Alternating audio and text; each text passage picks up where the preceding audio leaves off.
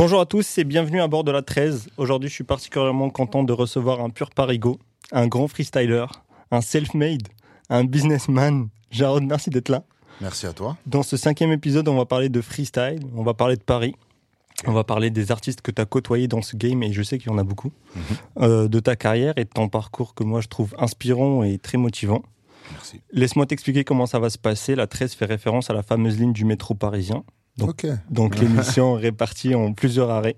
À chaque arrêt, on va essayer d'aborder un sujet différent pour mieux te connaître toi, ta musique, ton parcours. Est-ce que ça te va comme concept? Ah oui, très très bien. Je connais bien la ligne 13. Cette horrible ligne Exact. aux heures de pointe. Juste un petit point très important, ça reste une discussion, un échange totalement ouvert, rien nous oblige à rester aux, aux arrêts euh, prédéterminés. On peut prendre le temps d'approfondir un sujet plutôt qu'un autre, faire des digressions, on verra bien où ça nous mène. C'est parfait. Est-ce que tu es prêt à terminer avec nous ce cinquième épisode de la 13 Allez. C'est parti.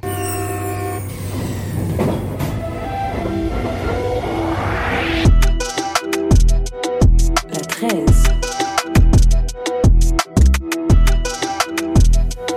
La 13. Juste avant de, de s'arrêter au premier arrêt, j'aimerais, euh, on me l'a, on me l'a souvent réclamé, donc j'aimerais juste que tu te présentes en une ou deux phrases rapides. Je m'appelle Jarod, je fais de la musique. euh, je suis producteur. euh, j'ai fait beaucoup de choses. Je suis parisien. J'ai beaucoup voyagé aussi, mais euh, je suis toujours pas loin de, de ma ville natale. On va, on va en parler de, de tout ça. Euh, le premier arrêt auquel je souhaite qu'on s'arrête, c'est Riquet. Ok. Euh, j'aimerais qu'on parle de ce quartier parce que j'y vis depuis 5 ans maintenant. D'accord. Et, et du tout. Moi, avant, j'habitais à Crimée. euh, je sais pas si tu vois le kebab Adana. Oui, bien sûr. J'habitais juste en C'est face. super. Euh, donne un, très, un très bon ami. euh, Ah Oui, oui, non, on, on connaît bien. Le, le- Il est très sympa. Ouais. Et je vois, je vois aussi souvent euh, Dean Burbigo y aller. Ouais. Ok. Je l'ai jamais Israël. croisé là-bas, mais ouais, peut-être. Et maintenant, j'habite juste au-dessus du 104, Ok. à Curial. Ok, ouais, bah ouais, c'était en plein dans mon quartier. Moi, j'habitais à la- au 23 rue Archero, la tour, une des quatre tours, là. Ouais. Euh, celle qui est rue Archero. Celle qui est juste euh, en face du 104. Oui, oui, je, Voilà. je vois, je vois laquelle euh, c'est. J'habitais là-bas. Et euh, j'aimerais que tu nous racontes comment c'est de grandir et de se construire là, dans ce quartier-là, autant qu'adolescent, puis autant qu'adulte après. Bah, déjà, faut savoir qu'avant, au, au tout départ, jusqu'à l'âge de 15 ans, j'étais dans le 18e arrondissement. Ouais. Justement, du côté de Porte-Saint-Ouen, la ligne 13, euh, euh, Clignancourt, tout ça. Mhm. Et je suis arrivé à, ouais, je crois à 15 ans. 15 ans, je suis arrivé à Riquet. Donc je connaissais pas. Et après, bah, c'est- un autre monde. C'est parce que le 18e et le 19e, c'est deux, deux ambiances très différentes malgré tout. Tu vois, 18e, c'est très populaire, mais c'est plus. Il n'y a pas vraiment de cité, tu vois. ou pas Ouais. Alors que 19e, c'est plus ambiance cité, tu vois. Et, et j'avoue, j'ai préféré le 19e dans le sens où. Surtout à notre époque, il y avait quand même une mentalité, tu vois, euh, de, de la cité, tu vois. Il y avait les grands, ils avaient certains codes, ils nous inculquaient leurs codes, et puis tu sais, on marchait tous un peu du même pas, on avait tous un peu les mêmes, euh, les mêmes manières entre Ouais. guillemets. Et ça, c'était cool. Pff, Grandir là-bas, c'est, bah, spécial parce que on habite, euh, on habite juste derrière la rue d'Aubervilliers, pas loin de Stalingrad. Il y, avait beaucoup vrai. de, ce qui, ce qui était gênant, parce que en fait, mon père quand il est parti habiter là-bas. Lui, pour lui, il avait, il avait up un peu, tu vois, parce que dans le 18e, on habitait dans des petits Ouais. apparts, haussmanniens de ça. Là, on était en HLM, des nouveaux Ouais. bâtiments, c'était plus grand. Donc pour lui, c'était mieux. Oui. Et, euh, et on- on- moi, j'ai vite compris que pas c'était pas, cas. forcément une bénédiction d'habiter là, parce que voilà, il y avait, euh, y avait, y avait beaucoup de, de crack en fait dans le, dans le quartier, tu vois. C'est ça qui a tué un peu le quartier. Mais en vrai, c'est c'est assez historique. Ça fait longtemps que le crack est là-bas. Ouais. D'ailleurs, il y est encore. Malgré le fait qu'ils aient essayé d'installer, enfin voilà, qu'il y ait plein de bobos, qu'il y ait plein de trucs, bah, je les ai vus dans des émissions faire des manifs euh, contre, contre les gars qui prennent du crack, mais les gars sont là bien avant eux. Oui, Tu oui, vois, oui, ils, oui. ils sont résidents du, du coin. On a appris à vivre avec, entre guillemets, même si c'est toujours euh, très difficile. Donc, c'est spécial, c'est un quartier assez spécial. Après, il y a. Moi, en tout cas, j'ai de très bons souvenirs malgré tout. Mais à côté de ça, oui, c'est vrai qu'il y, a- il y a de très mauvais souvenirs aussi. Quand tu dis euh, t'as appris à vivre avec, comment comment t'apprends à vivre avec à partir de l'âge de 15 ans? Est-ce que c'est dû à l'éducation de tes parents ou est-ce que c'est juste toi qui as été lucide et tu t'es dit bon bah ça c'est chaud, je m'y approche pas trop? Bah, je vais pas te mentir, je sais pas que je me suis pas approché trop, Oui. j'ai plongé dedans à 100% en fait. C'est- C'est juste qu'en fait, il y a un décalage entre l'éducation justement de tes parents qui sont complètement déconnectés de cette réalité-là. Ouais. Parce que mon père, lui, de base, il est né au bled. Bon, il est là depuis qu'il a, qu'il a 20 ans, mais euh, je pense pas qu'il voyait, le, il voyait la vie comme ça. Tu vois, on, on nous a jamais parlé de ça. Et quand tu descends en bas de chez toi, que même dans ton hall, il y, a des, y a des mecs des fois que tu es obligé de chasser parce qu'ils sont en train de se défoncer dans, en bas de chez toi, en fait, là où il y a tes, frères, ta famille. Donc tu te retrouves à devoir taper des, des, des, des, des mecs, quoi. Tu vois, j'étais jeune, hein. Ouais. T'es jeune, mais tu, tu comprends vite. Tu vois tes potes qui le font, tu comprends qu'il faut le faire. Bon, vas-y, tu vois, on les tabassait en vrai. Tu vois ce que je veux dire Ouais. À la fin, bah forcément, tu vois que, tu sais, quand, quand l'école te propose pas forcément euh, des options euh, satisfaisantes pour, euh, pour toi et que tu te sens un peu en décalage avec le système et que tu vois autour de toi tes potes les plus grands, t'as vu, qui font de l'argent, tu te dis, bon, ok, je vais faire de l'argent, comment on fait de l'argent? Bah, On est dans un quartier où ça vend du shit, ça vend du crack. Bon, shit, ok, crack, euh, beaucoup plus d'argent, Ouais. ça va beaucoup plus. Ouais. T'es jeune, tu sais pas. Bah, Toi, pour toi, c'est normal, tu les vois tous les jours, tu les vois pas comme des êtres humains en vrai. c'est plus choquant, c'est plus. euh, au ton Tu vois ce que je veux dire ouais.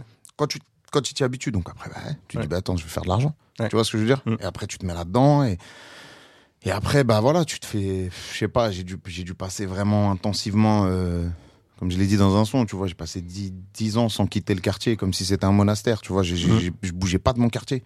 Donc quand tu restes que là, tu vis qu'avec des gens qui pensent de la même manière, qui sont d'ici, qui pareil, bougent pas trop. Il y, a des- il y a des mecs qui prennent du crack, il y, a des- il y a, y a du deal, il y a des embrouilles, il y a des trucs. Tu sais, tu vis dans un microcosme. Mm. Et, euh, et en fait, vas-y, tu... pour toi, c'est ça la vie normale, en fait. Et dès que tu sors, tu passes pour un extraterrestre auprès Tu- des autres. Ouais. Tu vois, parce que toi, t'es es, matrixé, tu sais. Je sais pas, cô- côtoyer tous les jours de la, de la violence, parce qu'il y a de la violence tous les jours, en vrai, on va pas se mentir. Mais pour toi, c'est devenu normal. Quand tu sais t'adapter, ça devient normal. Tu deviens violent toi aussi. Mais quand tu vas dans un cadre qui l'est beaucoup moins, tu passes vraiment pour un fou. Tu vois et, et- et- C'est une autre réalité. c'est une autre réalité. Un- un- franchement, c'est spécial. Pour, pour ceux qui connaissent un peu le quartier, c'est. Enfin, sur- maintenant, ça va. On va dire, ça va. Il y a un peu plus de mélange, tout ça. Mais à l'époque, c'était c'était spécial. hein. Ouais. C'était vraiment spécial. Ouais. Tu voyais des équipes de, de, de, de, de crackers. Ils, ils traînaient à 100, frère. Tu peux. Tu, tu- tu- Enfin, si t'es pas solide, ils, vont- te manger. Même quand tu vends. hein. Combien de mecs ils se sont fait tabasser, pris des coups de chlasse par des crackers parce que, euh, tu sais, ils étaient pas sûrs d'eux, ils ont truc. Des vendeurs, hein. Ouais. Tu vois ce que je veux dire? C'était compliqué. Compliqué. Et comment être solide euh, dans cet environnement-là? Qu'est-ce que tu veux que je te dis T'as pas le choix en vrai, tu vas faire quoi sinon? Tu vas te faire manger en fait. Ouais. Enfin, tu vois, euh, moi je me souviens quand j'étais petit, bon, j'ai beaucoup déménagé, habité aussi dans le 93, tout ça. Tu vois, ma tête, euh, à l'époque, c'était très. Euh, cité, il y avait que des Arabes et des Noirs. Hmm. Moi, j'ai pas une tête d'arabe. Non. Je suis moitié arabe, Ouais. moitié euh, des pays de l'Est. Mais Ouais. j'ai une tête, j'ai une tête de gentil blanc, tu vois ou pas Donc, t'arrives. À la limite, un Kabyle ou un. Voilà, et à l'époque, c'était, on vivait à une époque, vas-y, c'était la, à la Hagra, le racket H24. Donc, t'es Oui. obligé de te bagarrer tout le temps. Je me retrouvais toujours à me faire cafouiller par 15 personnes quand j'arrivais dans un nouveau quartier. Tu rentres chez toi plein de sang. Une fois, deux fois, trois fois, quatre fois. La cinquième fois, tu te dis, vas-y, tu sais quoi, je vais essayer autre chose. Je vais, je vais en taper un ou je sais pas. Et dès que tu vois que t'as un peu de répondant, Ouais. donc après, tu dis, ah, en fait, c'est comme ça que ça marche. Donc en fait, pour pas me faire violenter, je suis obligé d'être plus violent que les autres. C'est pour survivre, en fait. C'est Ouais. con, hein. Mais tu sais, il y a des gens qui sont complètement décalés. euh, Enfin, ils, ils sont pas au fait de, de, de cette villa sur Paris, tu vois, du fait qu'on habite à Paris, c'est la capitale, ça. Mais en fait, à Paris, il y, y avait, y avait des ghettos. hein. Il y avait des ghettos, vraiment, surtout à l'époque. Maintenant, c'est vrai que c'est beaucoup plus mélangé. Mais il y avait des ghettos. C'était, c'était un monde à part, en fait. Et les gens que j'ai côtoyés plus tard, ils n'arrivaient pas à comprendre, tu vois, des gens d'un autre milieu qui ils comprenaient Ouais. pas. Ouais, ouais, ouais. Pourquoi tu marches avec une arme? Pourquoi tu-. Mais, mais tu sais, c'est, c'est un autre monde, c'est tout, c'est, c'est d'autres codes. Là-bas, c'est normal. Tu sors, tout de suite, tu Oui, passes pour un ouf. Les deux mondes ne se côtoient pas du tout. euh. C'est ouais, à l'époque, maintenant plus. Maintenant avec les réseaux sociaux, avec trucs. Tu vois les jeunes de cité, ils ressemblent plus tant à des Oui. jeunes de cité que ça. Tu vois, c'est Oui. la cité, mais en même temps, c'est aussi euh, tu vois la gay pride. En même temps, C'est il y a tout, il y a tout, il y a tout mélangé en fait. Tu vrai. vois ce que je veux dire? C'est vrai. Et, C'est pas qui- plus mal des fois. Non, mais pas du tout. Mais et Hmm. ceux qui n'y ressemblaient, enfin qui ressemblaient pas à des mecs de cité, Hmm. aujourd'hui ressemblent plus à des mecs de cité euh, et vice versa aussi. mais- Moi, quand, je- quand tu vois les, les- ouais, voilà, tu vois les, les petits, on va dire euh, petits gars plus, tu vois, de Paris Centre, de, ou tu vois plus bourgeois. Oui. Tu vas porter du Lacoste. Oui, nous, à l'époque, oui. le- la, Lacoste, c'était cramé. Bah. C'était que nous, que les mecs de cité qui portaient du Lacoste, en fait. Tu portais du Lacoste, tu étais cramé à 1000 C'est vrai. km, personne voulait t'inviter, tu rentrais dans aucune soirée, c'est mort. quoi. C'est vrai. Maintenant, il faut. T'as du Lacoste, t'es t'es un peu hype pour rentrer en soirée, t'es stylé, tu vois. Exactement. Bon, ça fait plaisir, tu Bah, vois. même- Les, les mecs, ils portent des requins. Oui, mais c'est ce que Tu vois ce que je veux dire Moi, j'en porte porte plus depuis 10 ans, des- euh, 15 ans des requins. Mais eux, ils portent des requins, Oui, c'est à la mode maintenant. C'est incroyable. De ouf. Mais maintenant, il y a maintenant, il y a même des soirées où c'est ça, genre le thème, tu vois, et en mode genre des soirées hype et tout, truc et tout. Ah ouais, c'est incroyable. le thème, faut habiller euh, bah, euh, Lacoste, N, truc Voilà, c'est là que tu te dis, bon, bah, on avait quand même une très bonne inspi pour qu'ils reprennent 15 ans après ce qu'on, tu vois, ce qu'on mettait. Je les vois, ils certains, ils s'habillent comme nous, on s'habillait il y a, il y a- il y a 20 ans. Tu vois ou pas? Et, dingue. et- et l'année dernière, Lidl, c'est devenu hype aussi, quoi. Lidl, ouf. Ça, c'est ouf. Mais j'avoue, c'était bien les baskets quand même. C'était stylé les baskets. Oui, de ouf, de Ouais. ouf. Et t'en as parlé tout à l'heure, euh, tes parents, euh, ton, ton père est algérien. Ouais. Si je dis pas de bêtises, ta maman est autrichienne et Hongroise. euh, hongroise. Ouais, t'es bien renseigné. Et euh, c'est comment de grandir dans un mélange euh, comme celui-là? Ça doit être très enrichissant, j'imagine. C'est enrichissant, mais ça rend schizophrène. Moi, j'ai deux prénoms. J'ai un prénom du côté de ma mère, un prénom du côté de mon père. Et du côté de la famille de ma mère, on m'appelle par le prénom Ouais. qui, qui, qui, qui- que ma mère m'a donné. Et du côté de mon père, on m'appelle par le prénom que mon père m'a donné. Donc ça rend un peu schizo quand tu, quand tu grandis, tu Ouais. vois. Même à l'école, au début, j'étais inscrit. Vu que c'est ma mère qui m'avait inscrit à l'école, tout Ouais. le monde m'appelait par mon deuxième prénom. Et quand Oui. c'est mon père, donc tout de suite, tu vois un changement de d'attitude par rapport à toi selon le prénom que tu portes. Tu vois ce que je veux dire? Ouais. Ça rend un peu chelou, tu vois. Quand, quand, quand t'es jeune, tu comprends pas trop, tu sais, t'es euh, en quelque sorte en crise identitaire, tu vois. C'est vrai, c'est vrai. Tu sais pas trop euh, sur quel pied danser, mais bon. Après, en grandissant, tu comprends. Et puis, au final, en grandissant, tu vois que c'est une richesse. Oui. En vrai, c'est une richesse. Oui, oui, mais oui. Mais quand t'es petit, c'est c'est un peu quand t'es petit, c'est déroutant. J'imagine que ouais, c'est difficile de de- d'avoir une identité. euh, deux identités, euh, rien à voir, tu vois. Ouais. Et, et- et les gens sont pas pareils avec toi. Et en plus, dit, je passe partout. Je peux- Oui. Enfin, des gens, des gens ils me disent t'es irlandais, il y a des gens ils me disent t'es feu, il y a des gens ils me disent t'es algérien, là, ils me, Oui. voient que je suis algérien, tu vois. Donc en fait, là aujourd'hui c'est une richesse. C'est pour ça au final qu'ils m'ont appelé le caméléon. et en vrai c'est c'est ce vrai, tu vois. c'est C'est ce pour ça que je j'allais suis, je passe partout, je, Ouais. je parle plein de langues, je parle des, des langages différents, je peux me mélanger. C'est super. Ouais. Mais c'est dur quand t'es jeune. Quand t'es jeune, tu comprends pas en fait. T'es es un peu perdu. Tu vas là-bas, ensuite tu vas Ouais. là-bas, tu te cherches. Est-ce que ça a créé des, des complexes ou des traumas euh, Bien sûr, ouais. forcément. Mais ça, tu t'en rends pas compte euh, à l'époque. Même à l'époque, la violence, tu vois, j'ai une réputation de. J'étais jeune de mec violent, de trucs. Tu te rends compte qu'au final, t'es violent parce que il y a des choses que tu sais pas exprimer, en fait, et Ouais. que t'as même pas compris sur toi-même, en fait. Ouais. Et donc, euh, la réponse facile, c'est la violence, Ouais. en fait, tu vois. Mais en fait. Mais ça, c'est en, c'est en grandissant, avec la maturité, l'expérience, tu comprends que, bon, il y avait plein de trucs qui allaient pas, et après, tu arrives à tout remettre en ordre, et ça va mieux. Trouver les raisons. Et Comprendre début, les raisons. Mais pour ça, faut être, faut être honnête, faut avoir du courage quand même, faut être honnête avec soi-même, tu vois Mm, ou pas mm. Parce que parfois, tu peux rester dans un flou toute ta vie si tu te poses pas les bonnes questions et si tu n'arrives pas à te regarder de la, de la bonne manière en face, tu vois. De la vraie manière, en fait, te regarder Ouais. comme t'es vraiment. Objectivement. Compliqué. Et euh, on en a parlé aussi, euh, t'as t'as déménagé beaucoup. Juste à Paris, t'as habité dans le 9e, le 18e, le 19e. Euh, t'as même habité à Compiègne à, à J'ai un habité à moment. Compiègne, j'ai habité dans le 93. Euh, J'étais tout le temps chez mes cousins aussi à Blanc-Ménil. J'étais un peu partout. Hein. Et la campagne, j'allais tous les. Quand j'étais jeune, j'allais tous les. euh, Toutes les vacances, j'étais à la campagne, j'étais chez Ouais. mes grands-parents Ouais. qui habitaient euh, vers, vers le, le centre, tu vois, Val-de-Loire, tout ça. Ah ok, j'étais euh, vers euh, aux alentours de Blois. ok, bah, je connais bien un peu cette. Voilà, cette tu vois, euh, j'y allais, j'y allais tout le temps, tu vois, mais c'était vraiment en mode la campagne, la Ouais. ferme, tout ça, tu vois. Donc c'est, c'est une vraie richesse en Ouais, vrai, ouais, tu vois. Mais c'est juste que quand t'es jeune, tu passes de la campagne, la ferme, ensuite tu te retrouves 19e. là où ils vendent du crack, euh, truc, c'est n'importe quoi en Non, vrai, mais tu oui. vois. Non mais oui. Et, euh, et, euh, est-ce que c'est à cause les déménagements, Mm. c'est à cause du travail de tes parents? Je sais que tes parents étaient tous les deux entrepreneurs, chacun de leur Ouais, côté. Est-ce que c'est à cause de leur travail que tu as dû euh, déménager Oui, c'est ça. bah, ma mère bougeait beaucoup, mon père aussi. euh, voilà, c'est des, gens actifs, tu vois. Ouais. Les entrepreneurs, souvent, ils n'arrivent pas à rester au même endroit tout le temps, tu vois. J'ai des potes vraiment pareils, tu vois. Ils ont des, des parents un peu speed, bah, toute leur enfance, ils, ont, ils ont bougé. Moi, c'est un truc que je reproduirais pas, tu vois, si j'ai des enfants, parce que je me dis juste que ça, c'est un. Quand t'es quand t'es petit, t'as besoin d'un minimum de stabilité, Oui. tu vois. C'est c'est dur. Mais après, c'est vrai que voilà, tu, tu, tu en tires le, le bénéfice euh, avec le temps. T'as besoin d'un contexte, t'as besoin de tes potes, de tes repères, etc. Etc. Quand tu changes de pote tout le temps, quand tu changes d'école tout le temps, t'es toujours le nouveau. Ouais. Tu dois faire tes preuves. Ah, c'est relou, tu vois ou pas Mais ça rend, ça Non, rend oui. Mais ouais, tu, tu dois te créer une place euh, à chaque fois. euh, Bon, bah, tu, tu viens de te faire la place, mais maintenant tu pars. Très, C'est dingue. Que ça... Mais à la fin, Ouais. tu te rends compte que tu as un réseau, il est géant. Tu as 20 ans, C'est vrai. tu connais tout le monde. Partout en Il France. suffit que tu aies fait un ouais. petit séjour en prison pour rencontrer tous les criminels d'Île-de-France. Ça y est, ton réseau, il est. Non, mais tu vois ce que je veux C'est dire vrai. Moi, je m'en suis rendu compte euh, après ma première sortie de prison, plus tous mes, mes départs, mes trucs. Ouais. Je dis, mais en fait, je connais trop de gens. Partout où j'allais, euh, tu sais, avant même de faire de la musique, tu vois, ouais. Je connaissais trop de gens. Et j'avais des, des relations avec beaucoup de gens de plein d'endroits différents. Et c'est ça qui est cool aussi, malgré tout. Et plein de mi- milieux différents aussi. Et, et des milieux Ouais, différents, ouais. bien sûr. Et, euh, et à cette époque-là, on parle, on parle toujours un peu de ton adolescence, ta jeunesse. T'écoutais quoi comme musique? Euh, alors, moi, c'est un peu ma. Bon, euh, quand j'étais petit, j'écoutais Dorothée à fond. Je kiffais. tu vois, Dorothée, ça, c'est ma génération. Euh, j'écoutais Georges Brassens, j'écoutais Charles Trenet à fond quand j'étais petit. Ensuite, ma sœur m'a mis. euh, elle m'envoyait tout le temps des cassettes parce qu'elle habitait à l'autre bout du monde, donc elle m'envoyait des cassettes euh, par la poste. Ouais. Elle m'a fait écouter Bob Marley, elle m'a fait écouter Téléphone, elle m'a fait écouter Queen, elle m'a fait écouter euh, Chakademus et Pliers, ça me faisait écouter euh, franchement toutes sortes de choses. C'est, j'ai appris beaucoup, beaucoup, beaucoup de la musique à travers ma sœur. Mon père aussi, il écoutait The Eagles, Cat Stevens. Ouais.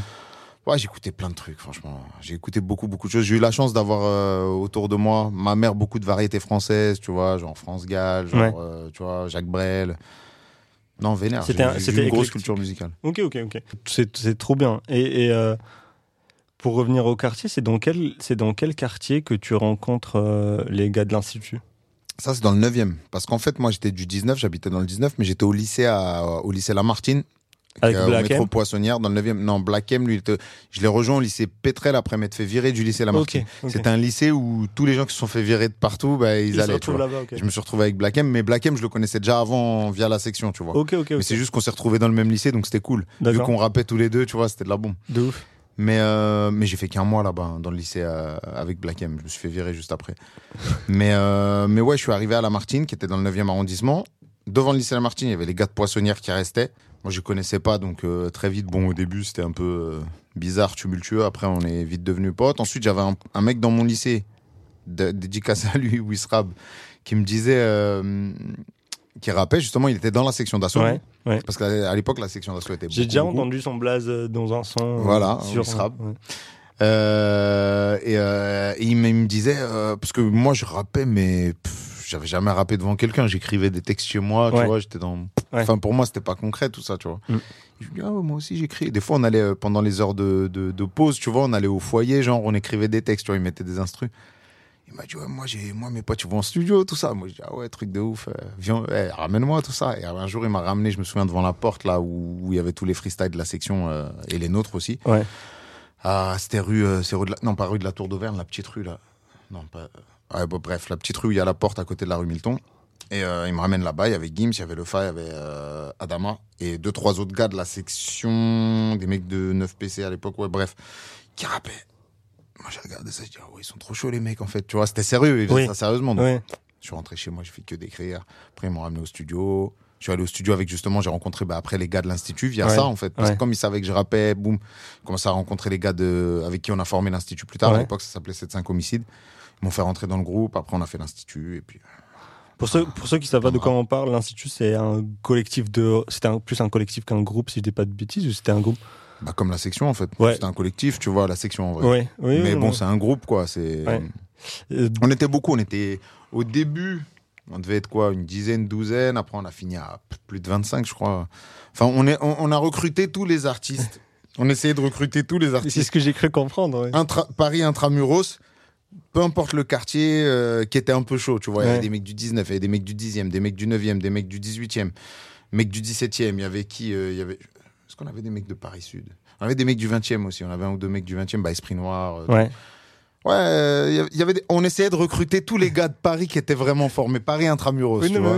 oui. Était j'ai- cru comprendre qu'il y avait des, des espèces de, de recrutement. euh, de- il y a des C'était moi qui recrutais, c'était moi le, le, le recruteur. Ok, d'accord. Ah c'était moi. Enfin, de temps en temps, bah, par exemple, Insolent, une fois, il nous avait ramené un gars du 19. Ouais. Euh, à bout de Beng, il nous avait ramené Esprit.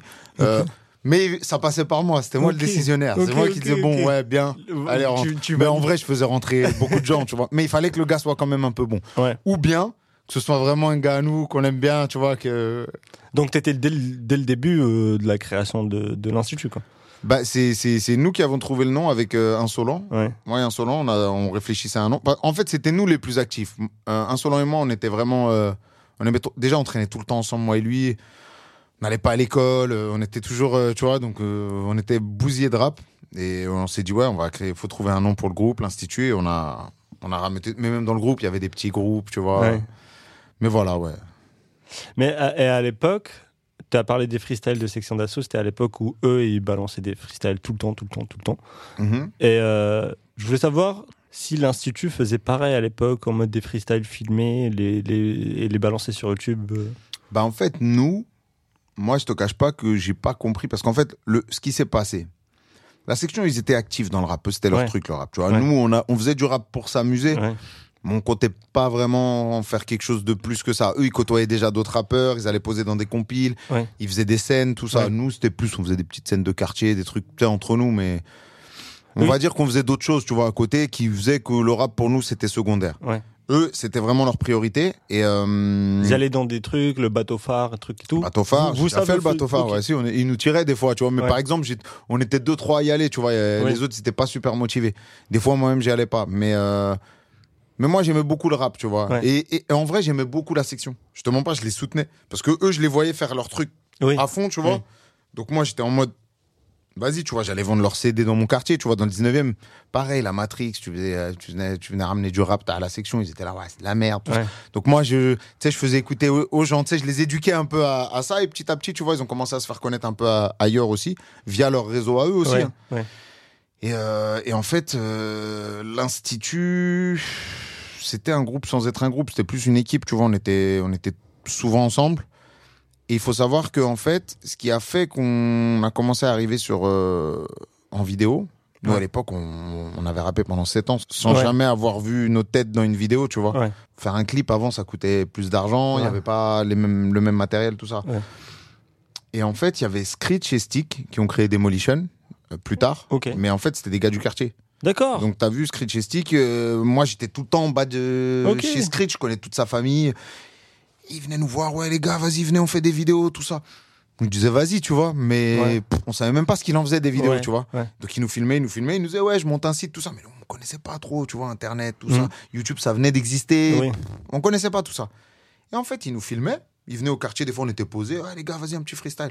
Nous, on rappait dans tous les cas. Donc, Oui. Que tu Avec- filmes ou pas, on va rapper. On rappait, on a, on a fait beaucoup de freestyles qui n'ont pas été filmés. D'ailleurs, peut-être que nos meilleurs freestyles n'étaient pas filmés, tu vois. C'est dommage, on n'avait pas bah de oui. smartphone à l'époque, tu vois. Mais bref, et euh, donc ils nous filmaient, ils nous filmaient, et puis un beau jour, les gens ils commencent à nous parler dans la rue. Ouais, j'ai vu votre vidéo. Est-ce que tu viens nous voir Ouais, ça marche bien votre vidéo. Mais nous, on regardait pas vraiment ce qui se passait, tu vois. Et après, on a capté qu'en fait, bah, euh, on était sur YouTube, on était, on avait un Skyblog à l'époque, ouais, un Skyblog, tu vois. C'est là-bas qu'on faisait tourner Oui. nos sons. Oui. Après, on voit, tac, Bouscapé, ils veulent nous filmer, je sais pas quoi. On se retrouve, euh, la section, il commence à péter un peu. Ils se retrouve sur Skyrock, ils nous ramènent. Et là, t'as vu, les gens, ils commencent à vraiment, tu vois. Mais en vrai, on l'a fait sans faire exprès, je te Ouais. dis la vérité. C'était Ouais. pas, il y avait pas de plan, en fait. Vraiment. Et euh, suite à ça, est-ce que tu, quand tu parles de Skyrock, c'est le c'est le freestyle ou euh, le titre c'est euh, Skyrock préso- enfin Présente l'institut ouais. ou un truc comme ça. ouais. Ok, ok, ok. Ouais, la ça. relève, etc. Ok, ok. Et ensuite, après ça, la section rencontre Tawala. Mhm. Euh, Bien avant, il l'avait rencontré. Attention, Dawala a travaillé sur la section bien avant que la section soit connue. C'était à l'époque d'écrasement de tête. Ou avant Euh, Avant. Ok. Avant, je crois que c'était à l'époque du renouveau. Euh, le, le EP, c'était un EP, le renouveau, ça s'appelait. Et, euh, et du coup, il a signé euh, l'institut euh, au même temps ou bien après? Tu n'as pas signé chez Watibé. Peut-être après que je sois parti, ils ont eu des, des deals, je crois que certains ont signé, pas d'autres. Mais l'Institut n'a jamais été chez Watibé. Il y avait Ah que ouais moi qui était au début, entre guillemets, chez Watibé, et pourtant, j'avais pas signé de contrat. Mais on, a- on s'était arrangé avec Dawala pour qu'il produise ma première mixtape. Ouais. Mais l'Institut n'avait rien à voir avec Watibé. C'est juste que comme on était avec la section, on était assimilés. Mais en vrai, euh, l'Institut n'a pas signé avec Enfin, après, peut-être qu'après mon départ. Parce je que sais le- que Toxmo Beriz a signé, je crois, Ouais. avec Watibé. Je crois qu'Aboutal, mais Aboutal, il n'était pas dans l'Institut. Lui, il Ouais. était. euh, Shinsekai. euh. voilà. Euh, mais je sais pas si le, le groupe, je, je, je sais pas s'il a signé chez Watibé, je crois pas. Parce que Équipe de nuit n'est pas sortie sur, sur Watibé. équipe de nuit, équipe de nuit, équipe de nuit, je connais. C'est le projet de, de l'Institut J'étais pas dedans alors. Non T'étais- Ouais, voilà, peut-être qu'ils l'ont fait sans moi. Ok. C'est sûrement après que moi j'ai quitté le groupe, parce que moi à un moment j'ai quitté le groupe. Oui, oui, oui. ça- ça- ça, mais après, euh, je sais qu'il y a, peut-être eu un projet, tout ça, mais euh, je sais que ça a pas duré. Enfin, Ouais. je sais que juste après que je sois parti, je sais que le groupe s'est un peu disloqué, tu vois. Donc peut-être qu'il s'est passé ça entre temps, mais je suis Ok, pas au, courant de tout ce qui s'est passé à ce moment-là. D'accord. Ok, ok. Et, et, et pourquoi tu décides, toi, de quitter le label, surtout qu'à ce moment-là, tout le monde parle de Watibé, Dawala, c'est la section, truc et tout. Pourquoi, toi, tu décides de, de le quitter après avoir sorti un projet, euh, un projet solo? Bah en fait, au moment où j'ai sorti le projet, juste derrière, bah tu connais, il y a eu des pro- propositions, des projecteurs. euh, Ouais. Tout le monde voulait me signer, les Mm. maisons de disques, tout ça. Partout où j'allais, j'étais super bien accueilli parce que voilà, on, a- on avait fait nos preuves avec ce projet-là. Mhm. Donc tout de suite, Dawala s'est empressé de rédiger un contrat, en tout cas le label Watibé, tu vois, ils m'ont présenté le contrat. Moi, ça m'allait pas. Je voulais pas accepter ces termes-là. Donc il y a eu ça, donc je suis allé voir les gars de la section. Je leur ai dit ouais euh, les gars, si c'est ça, parce que moi je l'ai fait lire par un Ouais. juriste que, que j'avais euh, dans mes contacts. Je leur ai dit c'est ça que vous avez signé les gars, vous êtes fait avoir. C'est pas, enfin, c'est pas Ouais. carré le, le truc là, tu vois. Ah non, tu sais pas, Dawala, tout ce qu'il a fait pour nous, Dawala ci, Dawala ça. Moi, je le connaissais pas plus que ça, Dawala, je vais pas te Oui, mentir. oui, oui. C'était un gars du 19, mais d'un autre secteur encore du 19. C'est pas vers chez nous, tu vois. Ouais. Ah, Je leur dis, les gars, vous le connaissez pas En vrai. Là, vous dites ça, mais ça, c'est pas bon, ça. Ouais. Ce genre de contrat, ça. En tout cas, c'est pas un ami qui vous donne ce Oui. genre de contrat. Ouais. Ah, ils commencent limite à le prendre mal, mais moi, je leur dis, ben. Oui. moi, je, moi, je signe pas. Et ils le prennent mal que le fait que je le signe pas, tu vois. On a vu ce que ça a donné plus tard. C'est vrai, c'est ce que Voilà. j'allais te dire. Mais bref, c'est même pas pour dire moi, je sais pas quoi, mais Oui, juste c'est de la logique en fait. Ok, Et ok. Moi, je, suis quelqu'un, je dis toujours la vérité. T'as été lucide. Et je leur ai dit la vérité. Je leur ai dit, c'est de la baisse ça. Moi, moi, je signe pas ça en fait, vous êtes des fous. Et à partir de là, ils ont commencé à devenir un peu bizarres avec moi. Pas tous, hein. Ouais, ouais. Justement, pas, pas tous. Mais ils commençaient à faire des petites réunions sur moi, à parler sur moi, à essayer d'aller voir des gens pour essayer de, tu vois, dire ouais, Jarod, il est Ouais. chelou, Jarod, il veut. Ils, ils allaient voir les gars de mon groupe pour leur dire ouais, Jarod, il veut vous baiser, euh, il Mm. veut signer, euh, il veut signer en solo. Tu vois, ils commencent à faire des petites, Ouais. des petites histoires à la con comme ça, des trucs de meufs, tu vois, des trucs. Même les meufs, elles font pas ça. Mais Ouais. tu vois ce que je veux dire, des trucs dégueulasses. Bref. Moi, euh, quand j'ai vu ça, cette ambiance, ça a commencé à se prendre la tête un peu avec les gens. Je te mens pas, je me suis pris la tête avec deux trois personnes en mode mais ah c'est pour le rap là, vous êtes euh, vous êtes comme ça effrayé, vous êtes excité. Tu vois ce que je veux dire Je- l'ai pris comme ça en fait. Bah tu sais quoi, j'arrête le rap, allez vous faire foutre. J'ai arrêté le rap carrément. J'ai tout arrêté. Après Wachibé, j'ai arrêté de rapper. Je me suis mis dans mon coin, euh, carrément j'ai repris la fac. J'ai commencé à Ok. tu sais, je me suis mis dans la prière, euh, truc, Ok, tu sais, je lisais beaucoup. tu Oui. vois. Fuck le rap, j'ai dit, eh, tu sais quoi? Si le rap fait en sorte que je m'embrouille avec mes amis d'enfance, parce qu'à la base, moi, c'était mes potes. Ouais. En vrai, je te dis la vérité, le rap, c'était juste un délire. hein. Oui. Moi, c'était plus parce que c'était mes potes que ça me faisait kiffer de rapper, en fait. Je rappe tout seul. C'est pas amusant, en fait. Tu vois Ouais. ce que je veux dire? Ouais. Moi, c'est eux qui m'avaient donné l'envie de rapper. On Moi, à la base, si je les avais pas rencontrés, je rappais pas, je m'en foutais. Je rappais dans ma chambre, tu vois. Ouais. J'étais très content comme ça. J'ai vu que ça a un peu pourri le cerveau de tout le monde, ça a créé trop de, trop de problèmes. Donc je me dit, moi, je m'écarte. Je veux pas avoir affaire avec ça en face. C'était pas mon- Je voyais mes potes changer, en fait. Ouais.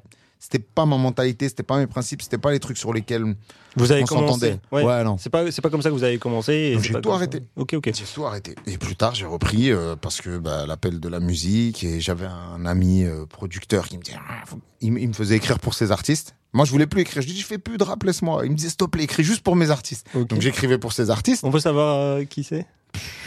Pour te dire, j'ai un feat avec Lionel Richie, Fatman Scoop. Euh, je suis sur un remix, un truc euh, qui, a- qui est sorti au Japon. C'est moi qui ai tout écrit, tu vois, à cette époque-là. tu Ouais. vois. Non, parce qu'il avait des éditions de morceaux de Lionel Richie All Night Long. Bref, incroyable histoire, mais voilà. Il y a eu de ça. Et euh, d'ailleurs, gros big up à Franck Riahi, hein, s'il m'entend, parce que c'est Ouais. c'est lui qui m'a appris un peu le business et qui m'a, qui m'a, on va dire, redonné l'envie de rapper, tu vois ou pas. Et donc, à force de me faire écrire pour ces artistes, moi, je retournais en studio. C'est comme, euh, c'est comme Oui. le, le joint, tu vas Oui. fumer de taf, après, tu vas vouloir retrouver ton, ton joint, tu vois ce que je veux dire. Attends, Donc, fais voir un peu. donc après, j'ai re- j'ai recommencé. Et cette fois-ci, forcément, bah, je suis par correction, parce que Dawala, je me souviens quand on s'était séparés, je suis allé voir Dawala, je lui ai dit, voilà, moi, je signe pas ça. En Ouais. gros, je veux produire. Si tu veux, on coproduit. Ouais. Sinon, il m'a dit, bah non, moi, c'est où je, je produis tout, ou. euh, Ouais. Et, euh, et mais, donc, mais après, surtout que tu as dit euh, que même à l'époque où tu étais chez Dawala, tu étais tout seul. Ouais, voilà. mais C'est lui qui a financé le projet. Oui. Mais c'est moi qui organisais tout. Mm. Les séances studio, les trucs, la DA, c'était moi. En vrai, je savais pas que c'était de la DA, Oui, je savais pas oui, tout ça, tu vois, je connaissais rien. Mais j'ai tout fait en vrai. Et ça l'arrangeait Dawala. Parce que justement, il était déjà trop occupé avec la section, tu vois. Et donc, quand Dawala, euh, j'ai quitté, j'ai dit, bah, on s'est pas entendu sur l'accord, il m'a dit, j'ai dit, de toute façon, tu sais quoi, j'arrête, moi. T'as vu, j'ai le truc, laisse tomber, j'arrête. Il m'a dit, bah, ok, mais si tu reprends, reviens me voir. Ouais. En gros, si tu reprends, euh, Oui. c'est normal. Je dis ok. Donc moi, je suis retourné le voir. Quand j'ai repris, j'ai dit vas-y, par correction, je vais quand même lui dire voilà, je reprends. Est-ce que tu as quelque chose de, de bien à me proposer ou pas, tu vois? Ouais. Et quand j'essaie de voir Dawala, bah, les gens, déjà, je passe à la boutique, tout, les gens ils sont bizarres, euh, tu sais. Entre temps, moi, en fait, quand j'ai quitté, eux, ils se sont montés un petit monde. euh, bah justement, je pense qu'entre temps, il y a des gars de l'institut qui ont signé chez Watibé. Ouais. Ils se sont fait tout un truc en mode c'est bon, Jarod, il est plus là, on peut, Ouais. on peut vivre, on peut vivre tranquillement parce que moi je leur pourrissais la vie justement pas et je m'en excuse auprès d'eux, hein, mais je leur ai pourri la vie parce que j'étais très euh, axé sur des principes, tu vois, des, une Ouais. manière de faire. C'était moi un peu qui tenais le groupe, tu vois. Bref, et donc quand je suis revenu, je vois que tout le monde fait en sorte que que je vois pas Dawala. Tu vois ce que je veux dire Mm, mm. Il faisait tout, non, il est pas là, non. Je dis bon, vas-y, c'est quoi, je vais pas me prendre la tête. Moi carrément, je voulais lui rendre son argent. Tu vois l'argent qu'il avait Ouais. mis euh, j'étais venu avec je crois ça avait coûté 4000 balles. J'étais venu avec 4000 balles en mode hey, sais quoi comme ça je te dois rien. Tu vois ou pas? C'est-à-dire si on refait rien ensemble, Ouais. tiens tes 4000 balles, On reste clair, net. euh. je te dois rien. Ouais. Et je voulais lui rendre l'argent. J'étais venu avec l'argent, je lui rendre l'argent. Mais j'allais pas le donner à un mec, Oui. euh, je sais pas s'il va le mettre dans sa poche, surtout que les gars ils étaient bizarres, tu vois. Donc vas-y, je reviens. ouais, non, il est pas là. Il est... Mais je veux lui rendre son argent, frère. Dites-lui, il m'appelle. Mais en fait, je pense qu'ils ont pas dû faire passer le message. Ouais. Après, j'ai appris qu'il y a eu beaucoup de rumeurs. Ils ont, ils ont raconté tout un tas de choses, tu vois. Ouais. Et puis, tout s'est éteint après le morceau d'Awala, en vrai. Oui. On va parler d'ailleurs de ce morceau. euh. Mais moi, ce que j'ai, ce que j'ai cru comprendre, peut-être que je me trompe, c'est qu'il y a eu des problèmes d'ego à un moment euh, donné au sein de l'institut. C'est eux, ouais, ils avaient de l'ego, je te dis la vérité. Moi, j'avais. Moi, pour moi, c'était tous mes gars, en vrai. Ouais. Après, je te dis la vérité, pour moi, c'est pas méchant. hein. C'était moi le chef dans l'équipe. C'est que ce soit dehors, que ce soit truc, c'est moi. Tu vois ce que je veux dire? Ouais. J'avais mes gars, mais en vrai, c'est moi qui prenais les décisions. C'est moi qui finançais les projets. C'est moi qui manageais entre guillemets. Je faisais tout. Tu vois, même quand il y avait des histoires, des problèmes dehors, euh, avec des gens, c'était toujours moi en première ligne. Tu vois ce que je veux dire? Ouais. C'était toujours moi, je prenais le patin des gens. euh, Vas-y. Donc en vrai, pour moi, c'est pas méchant, mais c'est mon, mon groupe. en Oui, fait. non, mais tu vois oui, ce que je veux dire oui. Puisque de toute façon, si je vous laisse tout seul, il va rien se passer. Ouais. La preuve, je suis parti, t'as vu, ça, ça s'est fini très vite. C'est vraiment pas méchant. Et je- on en a discuté euh, plus tard avec certains. Et voilà, on, a, on est tous arrivés au même constat. Je dis, c'est con, les gars. Parce que moi, en vrai, je, je pilotais le navire. Fallait me laisser piloter. Là, vous, les autres, ils, ont vu que je pilotais et que je pilotais pas forcément dans leur sens. Ils vous ont monté le crâne pour, euh, pour que le navire il coule, en vrai. Tu vois ce que je veux dire? Pour que vous dégagiez Ouais. le capitaine. Et à la fin, bah, un navire sans capitaine, ça va où? Tu vois ce que je veux dire? Donc le navire a coulé. Ce qui est dommage parce qu'il y avait vraiment de gros talents dans l'institut, vraiment. C'est vrai Je pense qu'on aurait pu aller même plus loin que la section, en vrai. Si on... Et c'est ce que tout le monde disait au quartier, les gens, même dehors, hein, souvent, euh, quand on allait, disaient, ouais, mais vous, tu vois ce que je veux dire? Parce que bah, on racontait pas les mêmes choses, tu vois ou pas? On parlait plus de dehors, de trucs, parce qu'on n'avait pas le même vécu non plus, tu Ouais, vois. ouais. La section, c'est pas les mêmes gars que nous, tu vois, c'est c'est pas du tout les mêmes gars. Oui, oui, oui. Et, et- et en fait, voilà. Tout ça, on en, on en reparle jusqu'à aujourd'hui. Hein, des fois, quand ça croise les screech, les sticks, les gars, des- ah, c'est dommage. Ah, c'est dommage. Bah ouais, les gars, c'est dommage, mais bon. Qu'est-ce que tu veux que je te dise?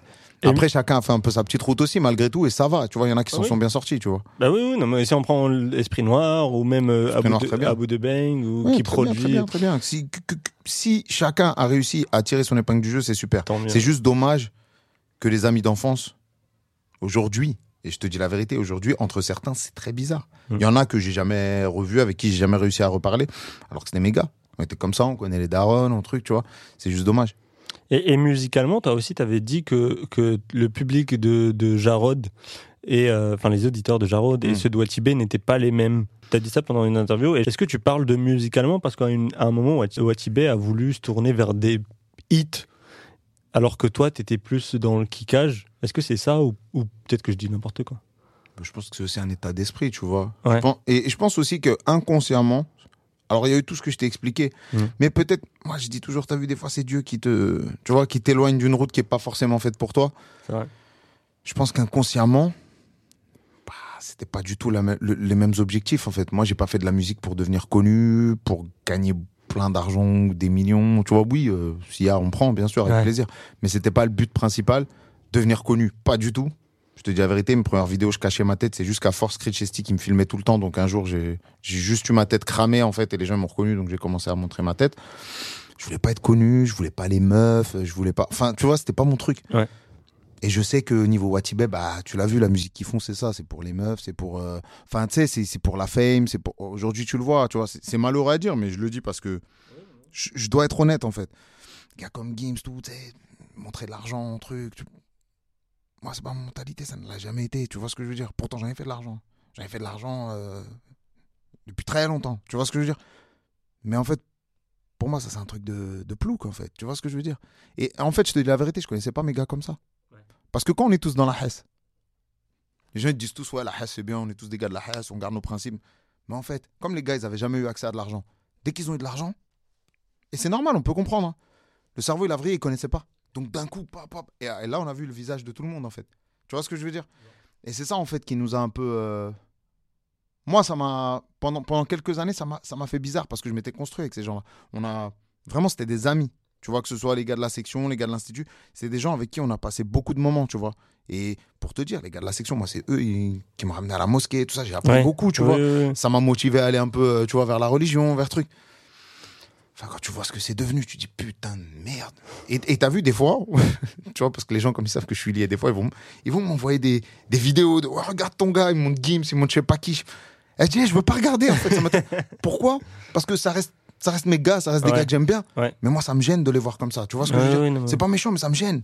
Pour moi, ils s'affichent. Il y a trop de gens après, ils viennent me parler, ah, t'es ton gars, eh, c'est pas mon gars. C'est pas mon gars, en fait. Laissez-moi, tu vois ce que je veux dire Je veux pas être assimilé à ça. Mais Alors qu'à la base, vous étiez proches. euh, c'était mes gars, on a grandi ensemble. Gims qui t'a donné euh, le blast de Bien Jarod. sûr. Moi, la Je- première Je connais sa famille, je connais truc. tu Moi, vois ce- moi, la première fois où j'entends Jarod euh, quelque part, c'est dans Noir. Ouais. Non, eh, eh, ben, il y avait avant. Il m'avait appelé R.I.M. Il m'avait pas appelé Jarod parce que mon nom c'était R.I.M. avant. Ça doit être ça. Dans non 30%, il avait dit R.I.M. Moi, je me souviens, j'étais au placard. C'est passé à la radio, c'est passé sur. Génération. Oui. Pff, J'ai tapé à la, à la porte, les gars Le son est passé et il me dédicaçait, c'était c'était le feu, tu vois. Non. Gims, c'était mon gars. Ouais. C'était mon gars. Mais après ce qui s'est passé, ça peut plus être mon gars, tu vois ce que je veux Ouais, dire? non. Ah, Même au-delà de ça, tu vois. Pour, par exemple, des gars comme Gims, en vrai, au début, n'a jamais été mêlé dans les histoires. Moi, je- j'ai pas trop entendu son nom dans les histoires. Mm. Après, j'ai appris qu'il y avait eu de la parlotte, mais bon, allez, on va Mm. dire que c'est logique. Mm. Mais en vrai, les histoires qu'il y a eu, c'était entre certaines personnes, moi et certaines personnes. J'ai décidé de m'éloigner. Pourquoi tu prends pas de mes nouvelles? Même si on veut plus de musique ensemble. Pourquoi tu m'appelles pas? Je te dis la vérité, quand j'ai arrêté le rap, j'intéressais plus personne. Mon téléphone, il sonnait plus. Tu vois ce que je veux dire? Des gens avec qui j'ai grandi, c'était mes gars. Mon téléphone ne sonnait plus.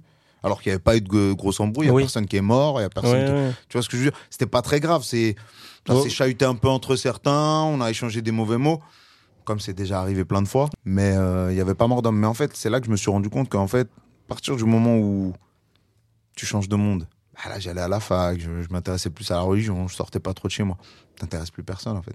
Ça, tu le connais, tu le sais quand tu grandis que en fait, c'est les centres d'intérêt qui relient les gens. Et c'est là que tu vois que c'est pas vraiment de l'amitié. C'est juste qu'on était ensemble au même endroit.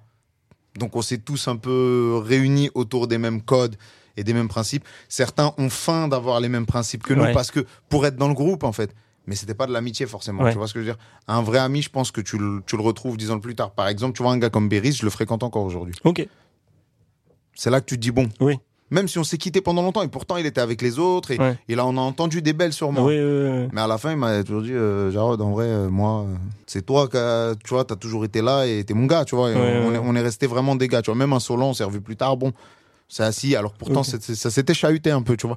Ouais. Mais vas-y, on s'est assis parce que tu dis, bon, Ah, après, t'as as affité aussi avec, euh, avec euh, Esprit Noir, euh, tout ça par la suite, Nouvelle École. À bah, de- Esprit Noir, c'était bizarre. C'était bizarre parce que quand j'ai quitté, Esprit Noir, il avait un discours avec moi de vraiment, voilà, on est, euh, ouais, tranquille, il y a rien, tout ça.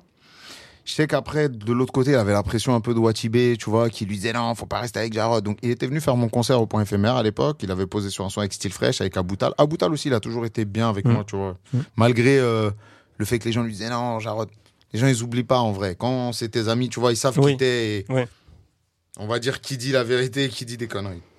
Donc, ils ont toujours été là. Mais, Esprit Noir, après, par la suite, je pense qu'il a eu trop de pression. Et donc, parfois, je le sentais un peu bizarre. Et tu vois, quand on se voyait, il essayait d'être si- toujours poli et correct avec moi, mais je sentais qu'il y avait un truc qui me disait pas, tu vois. Et Ouais.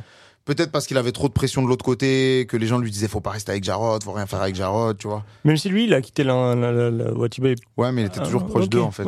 Pendant longtemps. Je, je pense plus que ce soit le cas. D'ailleurs, on Ouais. s'était revus au Japon. Je me souviens la dernière fois que je l'ai vu, c'était au Japon. Ok. Euh, avec euh, il y avait- il y avait qui? Il y avait Dean d'ailleurs, Dean Burbigo. Il y avait trop- ouais.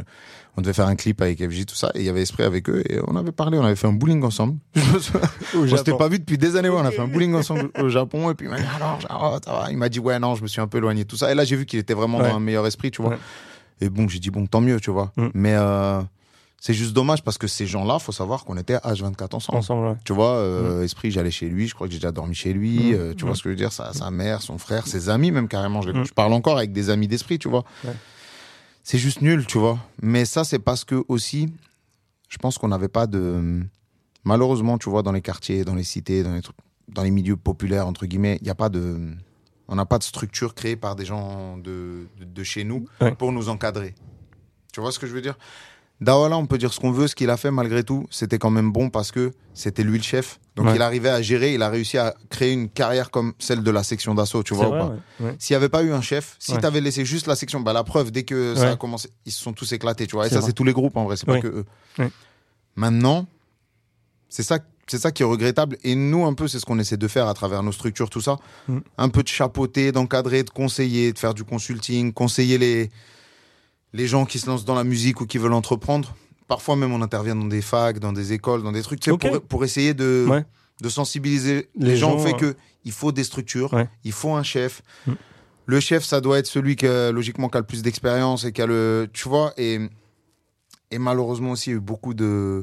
Tu vois, par exemple, les anciens. Certains anciens du 19, certains. Même des anciens de partout, en fait. T'as vu, ils montaient des structures, ils bossaient avec la mairie, tout ça. Mais au final, ils n'avaient pas forcément euh, le savoir-faire. Donc, parfois, voilà, ils avaient des subventions, de l'argent, mais bon, ça allait dans des, dans des projets de vacances, de voyage. Et pendant ce temps-là, nous, on n'avait toujours pas de studio pour enregistrer. Tu vois ce que je veux dire ou C'est pas On était obligé de payer euh, à l'époque pff, 35, 35 euros l'heure, 40 euros l'heure. Tu vois, quand on est petit, t'as 15 ans, t'as 16 ans. Tu te retrouves à faire des 10 heures de studio, t'en as pour 400 balles. c'est vrai. Et tu veux faire ça toutes les semaines, ça va vite, hein, ça chiffre, tu vois. Donc tu fais quoi? Faut, faut aller vendre de la drogue en fait, faut, faut, faut aller voler, faut aller braquer pour, euh, pour Oui. pouvoir euh, se financer une carrière d'artiste. C'est un... Moi je vais pas mentir, et les gens le savent, c'est pas un secret, c'est ça qui a financé nos, débuts, tu vois. Ma carrière, mon premier album, le fait Mm. qu'on ait vendu autant, c'est parce qu'on l'a financé euh, avec l'argent de dehors, tu vois. Mm. C'est malheureux, parce qu'en vrai, ils nous ont toujours fait croire qu'ils nous accompagneraient. Quand on était petits, c'était ça, les structures... Il y a une phrase que Sadek Mm. euh, il dit, c'est que le rap c'est devenu un sport de riches. Et euh, j'ai l'impression que ça fait un peu écho à ça dans le sens où aujourd'hui, euh, enfin même les tarots des beatmakers, ils ont augmenté, les Mm. séances de studio ils ont augmenté et que euh, et que bah comme tu dis, il y a pas assez de, de de gens, de gars de chez nous qui font des choses, des studios dans les quartiers, etc. Bah, moi je suis plus d'accord là, pas du tout. Ah ouais? Avant, c'était un sport de riche. Aujourd'hui, euh, tu prends ton logiciel, tu l'installes là-dessus, tu prends ton micro, t'enregistres. hein. Ouais, mais pourquoi? Ça Parce n'existait pas ça avant. Oui, mais euh, aujourd'hui, pour percer, Ouais. il te faut la DA, il te faut les visuels en plus, il te faut euh, la, la qualité. Tu sais, tu peux. Avant, le son il était pas mixé, pas bien mixé et tout, ça passait, truc et tout, les gens écoutaient. Mais Bah, maintenant, tout- c'est encore moins bien mixé qu'avant. Ah, tu trouves? Bah, T'as écouté les. les- C'est pas méchant. hein. J'ai Oui, beaucoup d'amour et de respect pour cette personne-là et je tiens à lui passer un grand big up à Jules. Mais t'as vu, au début, ces trucs, Ouais. il a percé avec des trucs qui étaient pas super bien mixés. C'est vrai, mais j'ai Et l'impression. que aujourd'hui, je vais même pas citer que lui, parce que j'ai cité lui, c'est parce que j'ai lu en tête. Mais en vrai, la plupart des gars, là, leurs mix, ils sont pourris. Les mecs, ils sortent des. Enfin, quand je dis pourris, par Ouais. rapport à ce que nous, on a oui, connu du mix, oui, et-. Eh, les sons sont pas masterisés. Euh. Les, moi, moi, je bosse avec beaucoup d'ingés, tu vois, j'ai eu des studios, tout ça. Mais la plupart du temps, euh, les ingés reçoivent pas les pistes par piste des instrus. Ouais. Ils mixent sur des MP3. Ouais. Donc, si les gens aujourd'hui croient que la, parce qu'on a mis du HD partout, parce que, que la musique est de bonne qualité, moi, je vous conseille d'aller écouter l'album de Doc Gineco. C'est vrai. Et vous allez voir comment c'est bien mixé. On a, on, on a régressé en termes de mix. Donc, ce- ce qu'a dit euh, Ouais. Sadek, je savais pas, mais Ouais. mais non. Mais- C'était mais vrai avant que c'était un sport de riche. Mais Ou- aujourd'hui, c'est c'est accessible. Aujourd'hui, avec ton iPhone, tu peux faire un clip.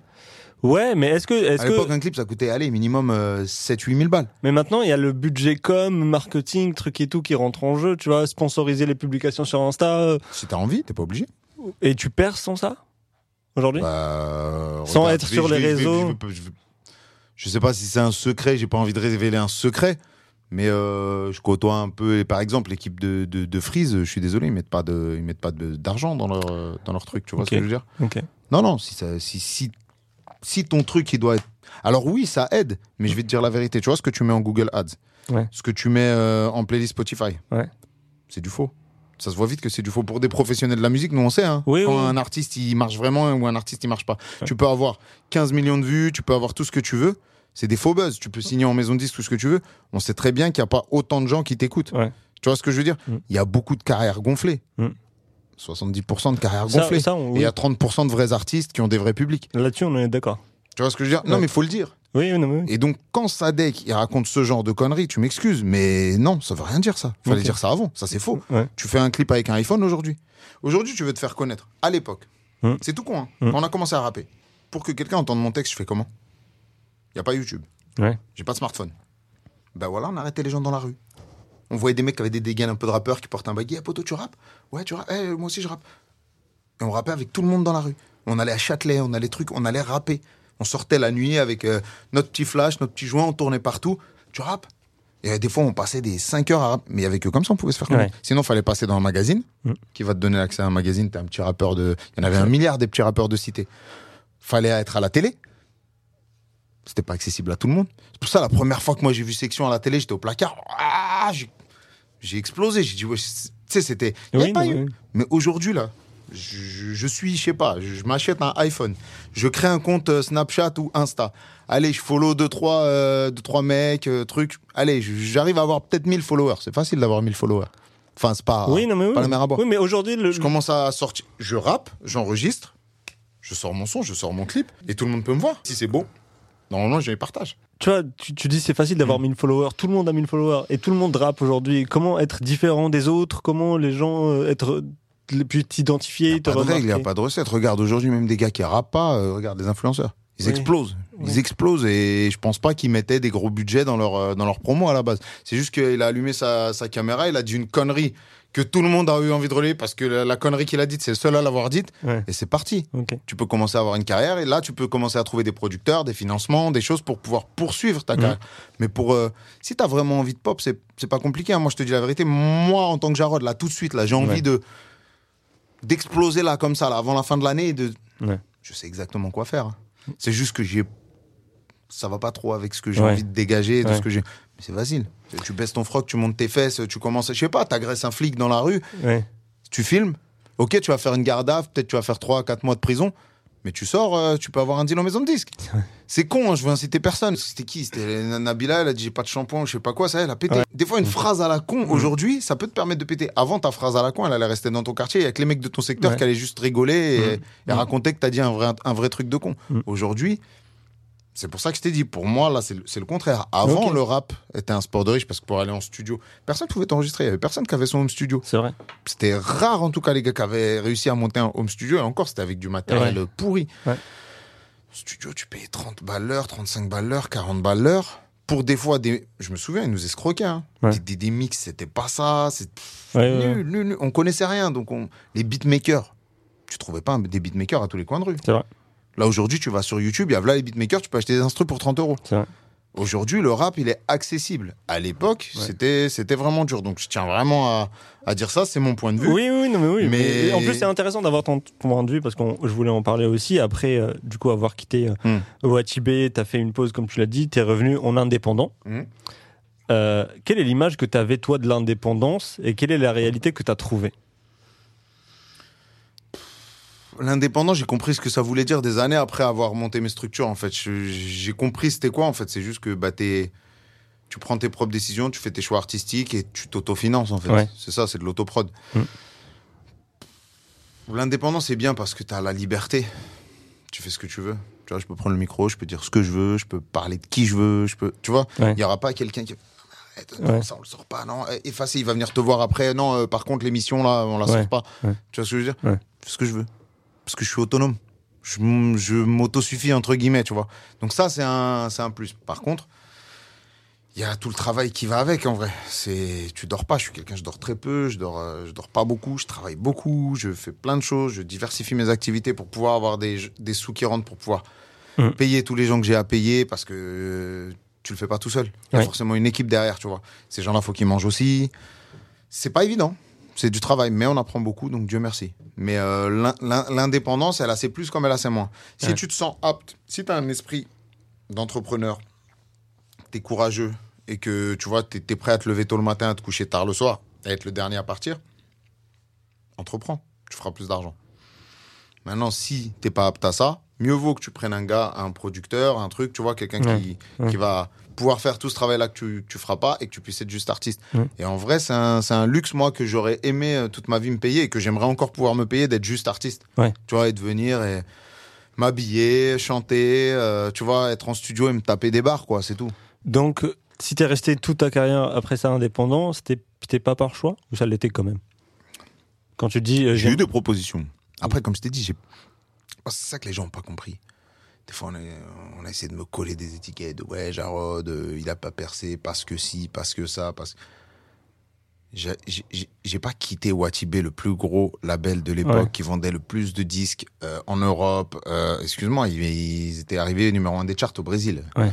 C'était le plus gros, là, c'était le plus gros groupe. J'ai pas quitté Watibé. Ouais. Pour aller retourner euh, et, et- et monter mes structures indé pour ensuite revenir à un, à un label plus petit ou euh, collaborer avec un artiste qui Ouais. enfin tu vois j'ai quitté les plus gros. Ouais. j'ai commencé avec les plus gros. Aujourd'hui Gims qu'on le veuille ou non c'est encore euh, Ouais. une icône. Tu vois ce que je veux dire entre guillemets de ces dernières années. J'ai quitté les plus grosses pour aller avec qui? Tu- y a qui qui va me proposer quelque chose de mieux que ça? Donc pourquoi je vais je vais enfin pour moi c'est pas logique en fait. C'est c'est pas cohérent. Après si demain on me propose un bon deal que je suis pas forcément affilié et que je peux garder ma liberté artistique Ouais. bien sûr mais en vrai ils sont tous un peu formatés tu vois les grosses structures dès que tu commences à passer un cap c'est comme dans le sport c'est comme dans tout dès que tu commences à passer un cap et à générer beaucoup d'argent il faut pas faire ça il faut pas déborder attention tu peux mettre ci, tu peux pas mettre ça. Tu, tu vois ce que je veux dire? Même, tu les regardes, c'est des panneaux publicitaires, les gars. Oui. Tu vois ce que je veux dire? Euh, Ils sont tous habillés avec les mêmes marques, les partenariats, c'est les mêmes. On est dans de la grande distribution. Ça fait chier parce que nous, on est des amoureux du hip-hop, du rap, tu vois, on aime la musique. En Oui. vrai, tu vois, tu- les gars, t'as l'impression que t'étais chez Carrefour. Tu vois ce que je Non, mais c'est vrai. Non, tu vois, les rappeurs, c'est pas méchant, c'est pas, c'est pas personnel, c'est pas des attaques personnelles Ouais, contre sais, les gens. C'est vraiment pour parler du business, comment il est devenu. Moi, ça me, ça me crispe, ça me, ça Ouais. me heurte quand je vois les clips passer, quand j'écoute la sono, quand j'écoute les mix, quand j'écoute les mélodies qui sont toujours les mêmes, les euh, instrus ouais. toujours. Il y a plus de réelle identité. C'est devenu. Aujourd'hui, le rap, c'est de la grande distribution. Il fait... À l'époque, le rap, c'était une musique, on va dire, un peu dissidente, un peu, tu vois, il y avait- de la revendication, il y avait Ouais. un message. Ouais. Aujourd'hui, dès que tu veux parler des vraies choses, Mm. mais ils vont te mettre à l'écart, ils vont te dégager à gauche. C'est pour ça que les gars, on peut pas leur en vouloir. Mm. Ils mangent, ils s'habillent bien, ils- tout va bien pour eux. Mm. Il aimerait bien pouvoir dire, ouais, mais euh, tu sais, dénoncer certaines choses, mais Oui. sait très bien qu'il va C'est dégager. Et il aura ouais. plus accès à, à tout ça. Donc, Les discours sont lycée, oui, non, mais oui. je- Et, et- et pour revenir à ce qu'on Mm. disait tout à l'heure, euh, est-ce qu'avec le streaming, l'indépendance est plus facile aussi? Dieu merci. Ouais. Le streaming, ça, c'est même pas l'indépendant. Le streaming, ça a sauvé euh, Sony, ça a sauvé Universal. Ouais. Ils allaient couler. hein. Ils allaient couler. Il y avait plus de disques, ça téléchargeait de- illégalement. Oui. Spotify euh, et Ouais. compagnie ont sauvé l'industrie musicale. Il, faut, il faut leur être reconnaissant pour ça parce que sinon, aujourd'hui, maintenant, tout le monde mange. Ouais. Les maisons de disques mangent comme jamais. Les artistes indés mangent comme jamais. Les beatmakers commencent à manger aussi beaucoup. Enfin, ça va. C'est- C'était une très bonne chose pour moi, le, le streaming. Parce que il suffit juste que tu Oui. tapotes, upload. De chez toi euh, Au Japon, on peut t'écouter. euh, oui. Incroyable. non, c'est. Je pense qu'on rentre dans un nouvel âge d'or aussi, tu vois. Ouais. De, de la musique, du peut-être du rap, enfin, tu vois. En tout cas, là, on rentre dans un nouvel âge d'or parce qu'on est au tout début de cette histoire de vrai streaming. Ça fait pas si longtemps. C'est vrai Tu vois, donc on va voir comment ça évolue. Et j'avais vu, je crois, euh, il y, a, il y a quelques années sur BFM Business qu'il disait qu'il y avait que 30% des Français qui étaient abonnés aux plateformes euh, de Ouais. streaming. Donc quand on va passer à 60%, ça va être super. Déjà qu'on prend de l'argent avec 30%. C'est vrai. Tu vois ce que je veux dire? Donc euh, non, non, c'est très bien ça par contre. Ça c'est le meilleur. Enfin, ça permet aux artistes indés qui veulent garder leur intégrité artistique de marché. T'as des gars que tu verras pas forcément euh, sur Skyrock ou Bouscapé ou ce que tu veux, Ouais. mais qui aujourd'hui font plus de Bah oui. streams que des gars qui sont Tout à fait. ah, dans qui on injecte des 200 000 balles, des 300 000 balles. Tu Il y vois en a dire ouais. Et c'est dingue, Mm. et c'est génial. Tu Mm. vois. Bah, PNL, Jules, ça a été les pionniers de, de ce truc-là. Ils ont eu des gros, gros succès en indépendant, tu vois. Dieu merci, c'est mieux. c'est mieux pour tout le monde. Mais si moi, moi-même, là, ça se trouve, je serais même pas assis en train de te parler et de te dire. Enfin, s'il y avait pas les plateformes de streaming, je serais en train de crever la dalle, probablement. Ouais. Ou bien je ferais autre chose, quoi. Mais toi, tu travailles beaucoup. Tu as sorti énormément de sons, tu as sorti énormément de projets, de, de, de fin de frappe. Ensuite, tu as sorti Frappe Préventif, ton premier album euh, en indépendant.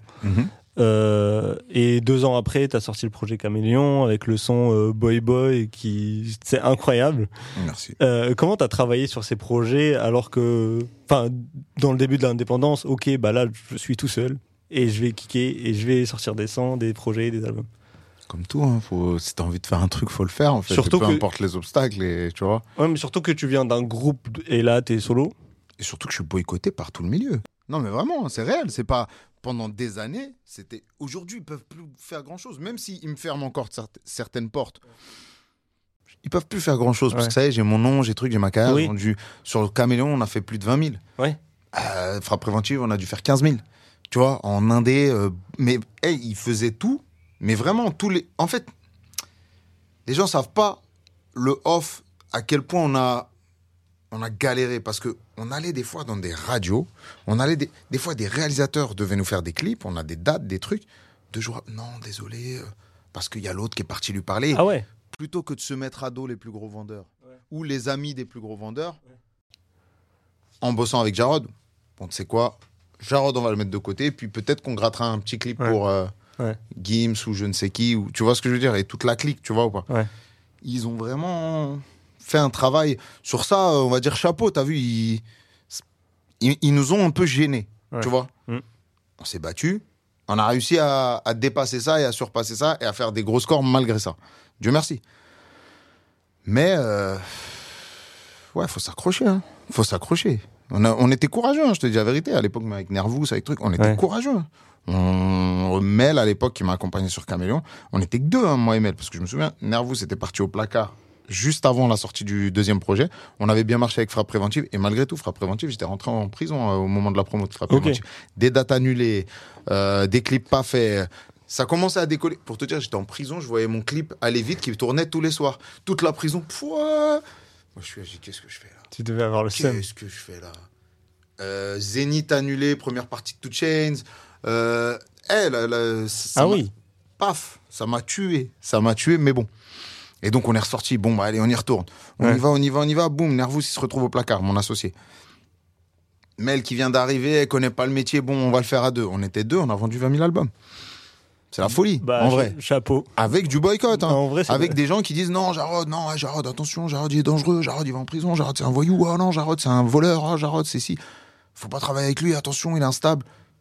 Tu vois ce que. Vraiment, c'est c'est ces bruits-là qui tournent, tu vois, dans l'industrie. Tu en vrai, putain, en vrai, c'est- lourd. Ce que Moi, je fait. sais ce que vois, j'ai fait, ouais, je sais d'où je suis venu, de d'où je sors, là. Ouais. En fait, ce qui compte, c'est le parcours. Tu sais, les gens ont tendance à voir le- les scores, les trucs. Mais c'est le parcours. Mm. Le gars qui est, je sais pas, moi, qui fait euh, 100 millions de vues, mais qui au final a eu la voie libre, et derrière euh, beaucoup d'injections et des gens pour le pousser. Mais personne qui nous poussait, les gens ils nous détestaient. On est... Depuis petit, on s'embrouille dans tous les quartiers. On a tabassé des gens partout. Tout le monde nous déteste. on a réussi à arriver à, à- Tu vois ce que je veux dire? Ouais, Pour te ouais. dire, même dans la musique, parce qu'au final, les, les producteurs d'aujourd'hui, les rappeurs d'aujourd'hui, c'était des gars qui étaient des fois dehors euh, à l'époque, Ouais. avec qui on qui des trucs. Donc des fois, ah ouais, mais non. Des, des feats, ils sont pas faits comme ça. Des histoires qui ne sont pas de la Qui n'ont musique. rien à voir avec la musique. mais- Ouais, mais à l'époque, il a fait ci, il a fait ça. Tu vois? Mm.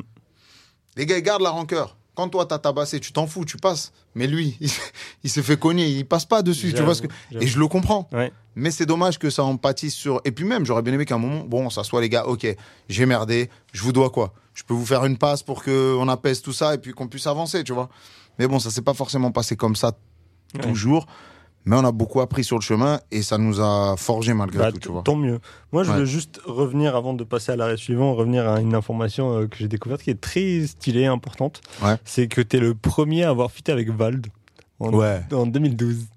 Putain. Et, et avant Bonjour et Selfie sorti en 2015. Comment, comment, comment ça s'est fait la connexion? Parce qu'ensuite, on va parler d'un autre artiste avec qui tu es le premier Mhm. à avoir fité. Tu as, un petit dénicheur de talent. Ouais, Comment pour de vrai. Mais même ça, on n'a pas voulu me le reconnaître. on- Personne ne veut le dire, c'est pas grave. Vous le savez, on le sait. Merci de le, de, le- de le- de le prononcer. Mais en fait, Vald, c'était. euh, je me souviens, Screech. Screech qui était venu, euh, il filmait des gars partout. Franchement, Ouais. le vrai dénicheur de talent, c'était Demolition. Screech et Stick, euh, ils sont allés partout. Pour aller, des fois, ils nous faisaient des, ils venaient à la, au quartier, ils venaient nous voir, Ah, regardez, là, on est parti dans le 9-1, je sais pas où, ils ont pris le RER pendant une heure, ils nous montrent un petit gars qui, qui kick, Mhm. tu vois. Et nous, on découvrait des artistes grâce à eux, des fois. Et un jour, Screech, il me dit, regarde lui. Il est fort, le gars. Vas-y, ramène-le. Tu vois ou pas? Ouais. gros, on va faire un feat. En plus, j'avais ma- mon premier concert au point éphémère. C'était ma première date organisée par moi-même Ouais. au point éphémère. Et euh, il est venu, il avait fait la première partie carrément, tu vois. Et puis après, on l'a vu péter. Mais moi, pour moi, c'était pas une surprise dans le sens où Oui. le gars avait vraiment beaucoup de talent. T'avais vois, vu et- le talent. ouais. et je te dis la vérité, c'est le fait qu'on les ait mis en lumière, ces gens-là, Ouais. que derrière, des gens qui les aient connus et qui leur aient proposé des deals. Ça fait plaisir. Ouais. Ça fait juste chier quand les gars referment la porte derrière eux. Ouais. Je vais pas mettre Val de. Val, j'ai rien avec lui, tout Mais il y va a une histoire truc. comme ça qui s'est passée avec euh, Soul King. Soul King. Bien sûr. Soul King Euh, aussi, t'as fité avec Voilà, lui. euh, Val, rien à voir. euh, Parce que ouais. Val, je l'ai- on s'est jamais revu. Ouais. On s'est pas revu, moi et lui, depuis. Ouais. Et je pense que si on se revoit, tu vois, ça sera fluide. Il y, a- aura pas de souci à ce niveau-là. Mais pour d'autres, ils ont fait exprès de pas me revoir. Ils ont esquivé. Tu vois ce que je veux dire, des gars comme Soul King? En vrai, quand je fais un truc, j'attends rien. Mais en fait, il y a un moment, le bon ordre des choses fait que je t'arrange, tu m'arranges. Mm. Je te donne la force à un moment. Voilà mon retour, logique. Ouais, ouais. C'est- c'est- avec Soul King, c'était très bête et j'ai vraiment pas aimé son attitude et son Mm. sa prise d'opposition.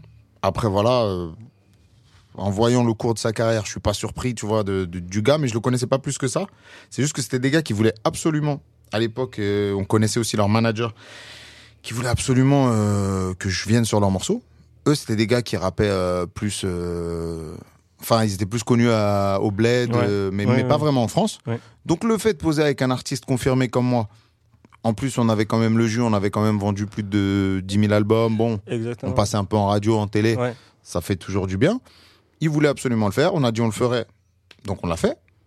Super, ça a marché bien. Derrière, il a réussi à avoir un Teufa et compagnie qui les ont rencontrés, Sofiane, ça, qui les ont connus. Et je sais que c'est via les feats qu'on a fait euh, avec eux. Super, on veut rien, nous. Amuse-toi, deal, grossis, cartonne. Le jour où j'appelle un ami, euh, l'ami qui nous avait présenté, qui nous avait ramené, bon, s'il te plaît, j'ai juste besoin d'un refrain pour mon prochain album. Caméléon. Ouais. J'ai besoin de Soul King. Chinois, japonais, ça parle toutes les langues, mais ça commence à faire comprendre que non, en fait, on se connaît pas. C'est relou. En vrai, de vrai. Si j'avais su, je te l'aurais, je l'aurais pas fait ton feat. Honnêtement, c'est c'est pas rentable, c'est pas c'est pas équitable ton truc. Ça veut dire nous on te pousse vers le haut, t'arrives en haut, on te demande rien. Mais tu l'as même pas eu dir- directement, lui, euh, par Mais non. Ouais. Je suis passé par l'ami commun qu'on avait qui nous avait présenté parce que c'était pas mon ami moi ce mec-là. Ouais. Et bon, et puis voilà. Et la, la seule fois où j'ai reparlé avec lui, c'est quand j'ai sorti le morceau où j'ai dit son nom et il est venu me parler et je lui ai dit poto. Mm. Bah, il me dit oui, euh, de, de quelle veste tu parles? Je dis frère, la veste que t'avais dans le clip qu'on a qu'on a fait là, t'avais une veste, non Tu l'as retournée, non? C'est- Frère, c'est logique. Il me dit non, il a commencé à me raconter plein de choses, Ouais. que je devais de l'argent à son producteur, ça c'est ce qu'il a dû faire tourner dans son autre. Mais tu vois ce que je veux dire? Ouais, non, ouais. on est dans un milieu. C'est pas des hommes, ces gens-là. Tu vois ce que je veux dire? C'est pas méchant, c'est pas des hommes. Je peux pas trop. C'est pour ça que les gens comprennent pas des fois pourquoi tu te mets un peu en retrait, tu te mets un peu à l'écart. Moi, j'ai pas ces principes-là. Je peux pas fonctionner comme ça. Je peux pas. Pour moi, la parole, c'est important. Oui. On se regarde, on. Je sais pas. Faut être juste, un minimum. Faut être équitable dans la vie. Dans ce milieu, ça n'existe pas. Moi, je savais pas en rentrant dedans. Je faisais ça à la base par passion. Les gars, loin de moi, s'il vous plaît. Force. je me souviens une fois, on parlait de, pas dire son nom, mais on parlait d'un ami à nous qui, qui avait, qui avait parlé en public, tu vois, et que d'histoires anciennes, tout ça. Et mon pote, il m'appelle, on s'appelle. Je dis, mais pourquoi, les, pourquoi les gens ils remuent encore le passé, la merde? Il m'a dit, t'as vu, moi, ce gars-là, je lui souhaite ni du bien, ni du mal. En gros, je m'en fous, en fait. Ouais. Les gars, Ouais. faites votre truc. Ouais. J'ai rien à voir avec ça, en fait. Et ça fait chier parce qu'on porte tous le même nom. Zama, rap, on est des rappeurs. Oui. Genre, on appartient tous au même truc, mais moi, j'ai rien à voir avec ça. Mm. J'ai rien à voir avec ces gens-là. Et, et je connais beaucoup de gens aussi dans le rap qui ont rien à voir avec ces gens-là et qui sont assez dégoûtés et qui subissent parfois aussi la, Que la tu mauvaise dis- image qu'ils véhiculent, ces gens-là. Il y a un truc important que Mm. tu dis souvent, c'est que t'es. Enfin, il y a un thème qui revient souvent, c'est la solitude.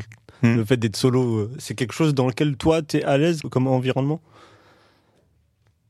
Je pense que c'est juste la réalité de tout le monde, mais tout le monde essaie de maquiller sa réalité, de s'entourer de plein de gens. Et, et d'être toujours sur son téléphone même quand il rentre. le- Maintenant, il y a les smartphones pour se mentir, donc tu peux regarder ton petit téléphone le soir en croyant que t'es pas seul, mais t'es tout seul. en fait. Ouais. Tu nais seul, tu meurs seul, tes émotions, ce que tu ressens, ce que tu vis, ce que tu vois, t'es le seul à le voir, t'es le seul à le ressentir. Mhm. Pour moi, la solitude, c'est- une réalité pour tout le monde. Ça veut pas dire qu'il faut être tout seul ou qu'il faut vivre Ouais. en ermite. Mhm.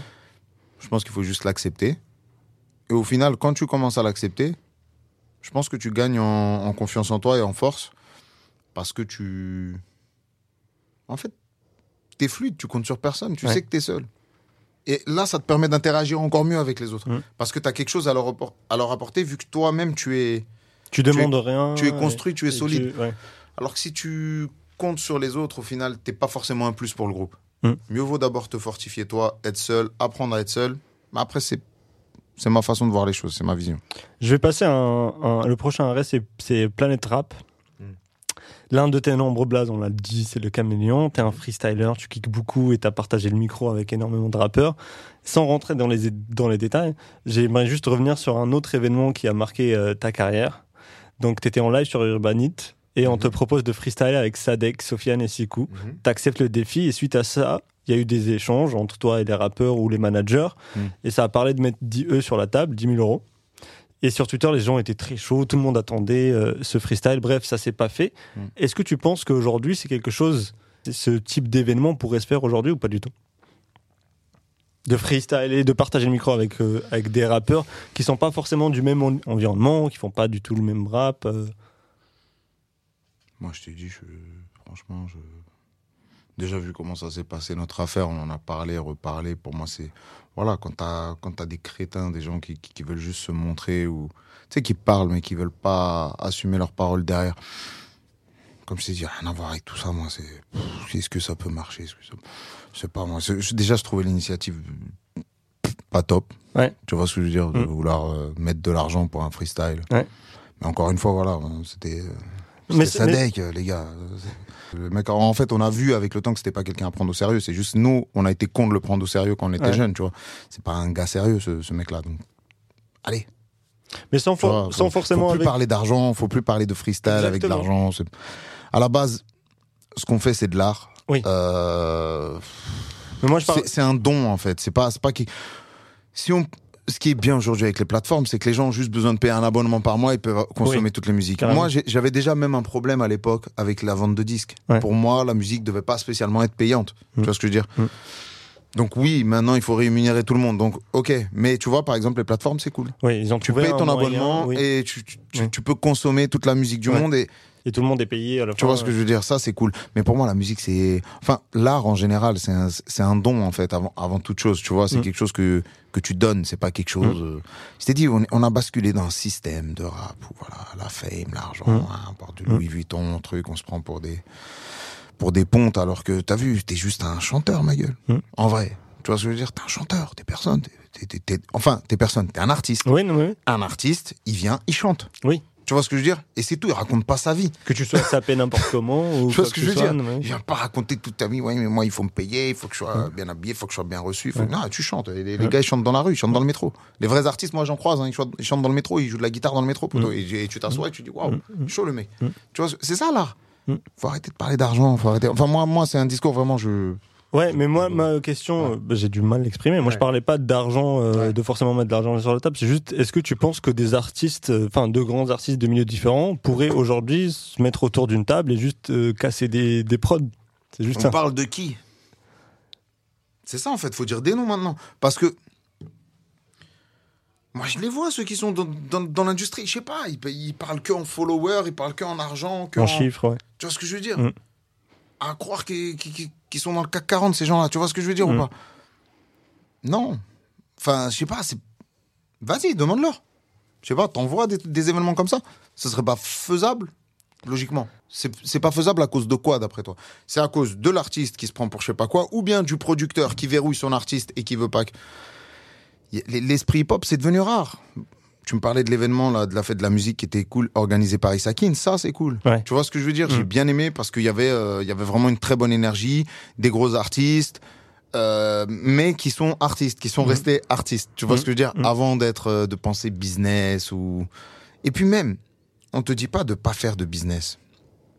Bien sûr, Fais ton argent, monte ta structure, deviens un, un artiste qui génère beaucoup d'argent. Mais ça t'empêche pas euh, de rester euh, simple ouais, non, mais- et hip-hop. Tu vois Mm. ce que je veux dire Mm. Comme je t'ai dit, à l'époque, euh, chez- ouais, c'était quoi? C'était les Migos quand ils étaient inconnus. Drake, il est venu les chercher, il a fait un remix de Versace. Alors que c'était des petits artistes indépendants. Et ça, pour moi, c'est lourd. Ça veut dire. Et après, les gars ont pété et, et tout va bien. tu vois ce que je veux dire? Mais aujourd'hui, non. Ou bien, si il fit avec un artiste petit, c'est que il va le produire derrière. Ou il connaît le producteur, ou il s'est mangé un peu la pression par quelqu'un. Et Ouais, ouais. des fois, tu vois des feats comme ça. Toi, tu le sais en off parce que tu connais les gens. Mais tu sais que l'autre, il est en train de chanter parce que, en fait, il sait, il sait que ça va être compliqué s'il dit non. Tu vois ou pas? Ouais.